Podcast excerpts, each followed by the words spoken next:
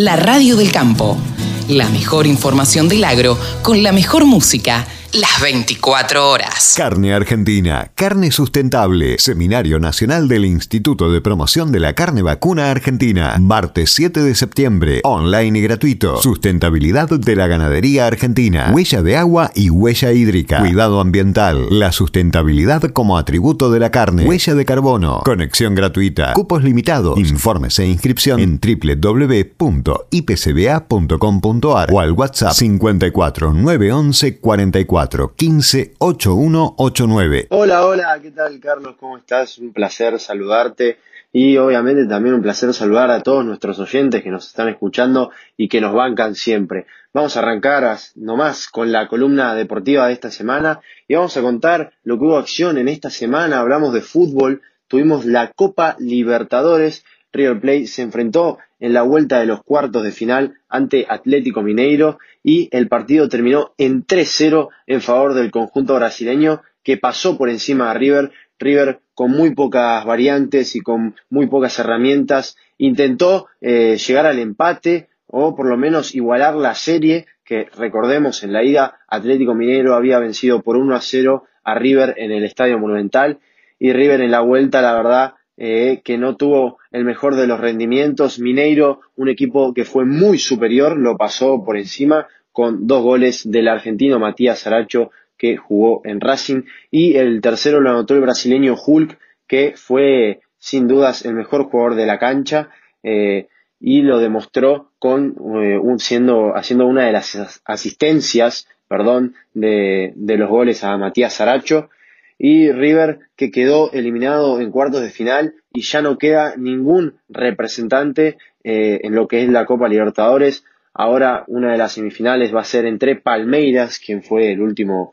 campeón, contra Atlético Mineiro. Y eh, pasamos, si quieren, a la Liga Argentina. Si quieren, no, pasamos. De hecho, esto es un hecho. Pasamos a la Liga Argentina. Vamos a ver qué, eh, qué partidos tenemos este fin de semana como por ejemplo tenemos el de Vélez contra Lanús, van a jugar hoy mismo este sábado a las 4 menos cuarto de la tarde.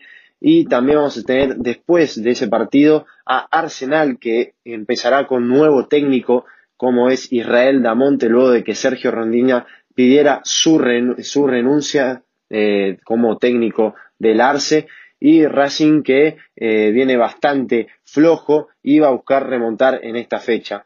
Después esa misma noche, hoy mismo, esta noche, vamos a tener a Boca Juniors contra Patronato a las ocho y cuarto. Y mañana domingo tendremos el clásico rosarino entre Newells y Rosario Central, eh, un partido eh, de los mejores, de los mejores clásicos del mundo y sin dudas de los mejores del fútbol argentino. Más tarde vamos a tener a San Lorenzo contra Argentinos Juniors a las seis de la tarde y cerrarán la fecha Gimnasia que va a recibir a River Plate que eh, viene de ser eliminado, como comentamos anteriormente, contra Atlético Mineiro, y este partido va a ser a las ocho y cuarto de la noche. Y contamos, pasando de deporte, pasamos a lo que ocurrió en el tenis esta semana. Tuvimos eh, el Masters 1000 de Cincinnati, en el que hubo participación de varios argentinos, como lo fueron Guido Pela y Diego Schwartzman. Guido Pela que llegó a los octavos de final y perdió contra el número 3 del mundo, Alexander Zverev. Eh, perdió en dos sets, 2-6 y 3-6 para Guido Pela, que no pasó de octavos de final. Y lo mismo le ocurrió a Diego Schwartzman, que perdió contra el noruego Casper Ruud. Perdió en dos sets también, 6-4, 6-3 para Diego Schwartzman, que como recordamos no tuvo un gran papel en los Juegos Olímpicos y eh, a lo largo de este año en el circuito no le ha ido muy bien, lo comentamos varias veces con Carlos. Y sin duda es una pena porque el año 2020, el año de la pandemia, el año en que se originó el coronavirus, eh, tuvo un rendimiento espectacular a pesar de los muchos meses que estuvo parado, llegando a consagrarse en el top 10 y ahora que eh, está más abajo en el ranking, si bien es número 13 del mundo, ya no participa del top 10 y le está costando escalar a la posición que alcanzó el año pasado.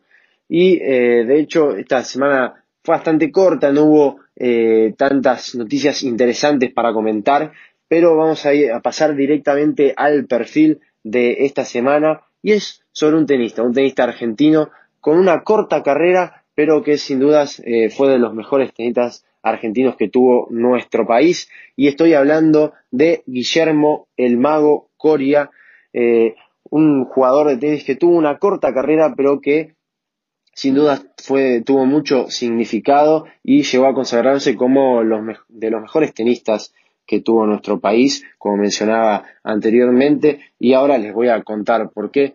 Recordemos, Guillermo Coria nació el 13 de enero de 1982 en Rufino, eh, ciudad de la provincia de Santa Fe. Eh, es profesional desde el año 2000 y ganó su primer título ATP en Viña del Mar, en Chile, en el año 2001, en donde venció a su colega argentino Gastón Gaudio, con el que disputó varias finales y principalmente una de las más de las finales más importantes de la carrera de Guillermo Coria, que ya vamos a comentar más adelante. Guillermo Coria nunca ganó un torneo Grand Slam, a pesar de que estuvo cerca, ganó un total de nueve títulos eh, en manera individual. Y el primero, como ya lo comentamos, en el año 2001 en Viña del Mar ante Gastón Gaudio. Después, en el año 2003, fue el que más títulos se llevó, un total de cinco títulos en Basilea eh, ante David Navandial, en el que Navandial, otro de los grandes tenistas argentinos, eh, se retiró por walkover ya que tuvo una lesión en su muñeca que le impidió incluso jugar el partido, así que Coria eh, ganó una final sin jugar y debido a la lesión de David Malvandial. Después en Sopot ante el español David Ferrer, ese mismo año también en Kitsuel ante Nicolás Mazú, un tenista chileno, después ante en Stuttgart, perdón, ante Tommy Robredo, también otro tenista español, y eh, el título más importante de ese año de Corea fue el Master 1000 de Hamburgo, eh, en el que venció a otro argentino, Agustín Caleri. Eh, tiene una racha contra argentinos en las finales muy buena, ya ganó a Nalbandial, Caleri, por ejemplo, y también a Gastón Gaudio en varias ocasiones.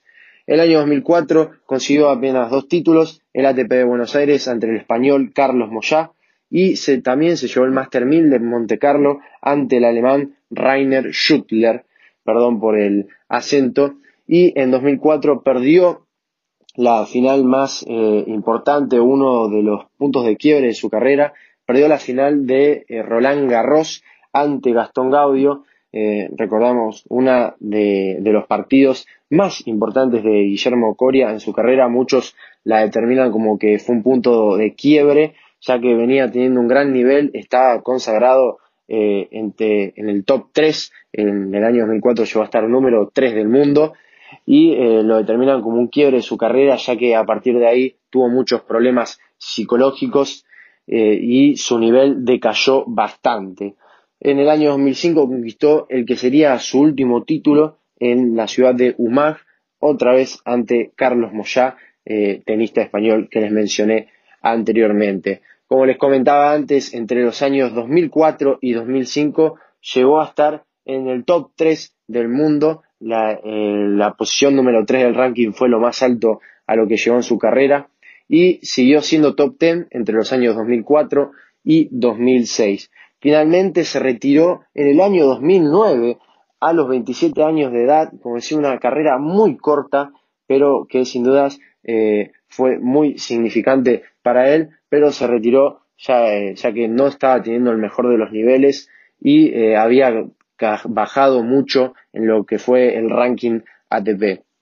Y ahora está metido como empresario, está metido en el mundo de los esports, de los deportes electrónicos y el año pasado, en 2020, fundó su propio equipo que se llama New Pampas y sin duda se está eh, en un mundo muy interesante y que a mucha gente le llama la atención y obviamente le deseamos lo mejor a Guillermo Coria en esta nueva etapa. Actualmente tiene 39 años de edad y es recordado como uno de los mejores tenistas argentinos. Incluso la, el ATP en el año 2016 lo reconoció como uno de los mejores tenistas de la, de la historia que no obtuvo un título Grand Slam, eh, un reconocimiento bastante interesante para la carrera de Guillermo Coria y como les recuerdo este siempre es un segmento los perfiles eh, son una idea de recordar a grandes deportistas argentinos, tanto del tenis, del fútbol como de otros deportes que llaman la atención y que es una manera de reconocer a los grandes deportistas que tiene nuestro país y que tuvo